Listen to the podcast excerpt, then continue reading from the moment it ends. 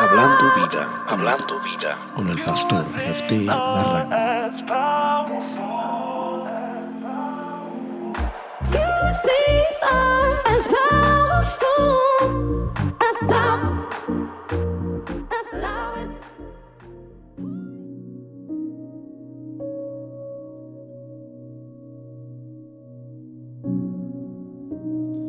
Dios te bendiga, Dios te guarde. Te habla el pastor Jefté Michel Barranco. Y en esta ocasión voy a hablarte de los límites de nuestras vidas.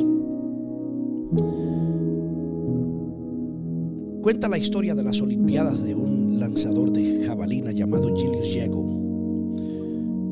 Un hombre que en el 2014 marcó una marca, valga la redundancia, Pero este hombre creció en un área muy rural, muy remota, muy pobre en el África. En una casa de palo, de madera. No tenía quien le entrenara, no tenía quien lo educara en el en el deporte de lanzador de jabalina. Dice que ellos tomaban, cuando eran niños, tomaban los palos, los pedazos de palo que utilizaban para leña, para leñar. Y ellos no tenían distancia, no sabían cómo medir los metros, a qué distancia caían los palos. Ellos tomaban referencias de matas y, y objetos que habían en la selva, en esa área montañosa.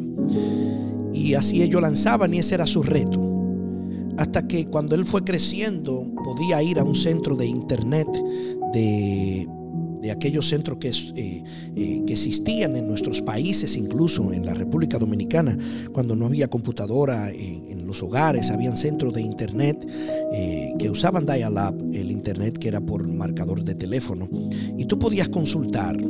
Dice él que él se ponía a mirar videos que existían en ese momento para tratar ya de llevar a otro nivel su entrenamiento hasta que él logra ingresar al equipo nacional del África para ir a las Olimpiadas de ese año. Dice él que cuando él mira, logra ver que la cancha más ancha que la medían era de 80 metros. Él dice, ¿qué es esto? no sé. Entonces, en la prueba, en una prueba preliminar que hicieron, eh, él logró lanzar 75 metros. Él dice que cuando él logra lanzar los, 75 metros ve que todo el mundo se sorprende. En ese tiempo la marca mundial era de 70 metros en ese tiempo. Y en la prueba él logra lanzar 75 metros. Él dice que él ve un asombro de todo el mundo, pero él no sabe qué es lo que está sucediendo. Él ve que están comentando todas las personas en el estadio, en la prueba, están calentando, no en la competencia, es una prueba de calentamiento para calificar, una calificación. 75 metros.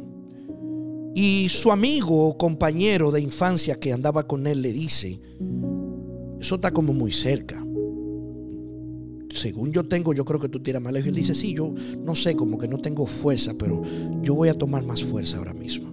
Y le dicen, yo puedo calificar de nuevo. Y le dicen, no, ya tú calificaste.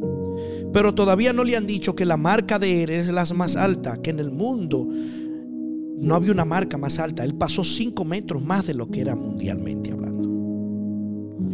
Cuando llega el día de la competencia, él se prepara pero Él no está pendiente a metros, Él no está pendiente a, yardas, Él no está pendiente a medida, porque donde Él creció no había medida, sino ellos hacían una medida en la mente. Cuando Él lanza en ese año, lanzó 81.85 metros, sobrepasó la cancha, la cancha más grande, note usted, era de 80 metros él sobrepasó por un metro o punto 85, pasó la cancha. Ganó medalla de oro, lo cual tuvo que la Federación de las Olimpiadas crear una cancha de 90 metros. Le anesaron 10 metros más, porque ya eso era algo extremadamente inolvidable. En el 2014, él vuelve.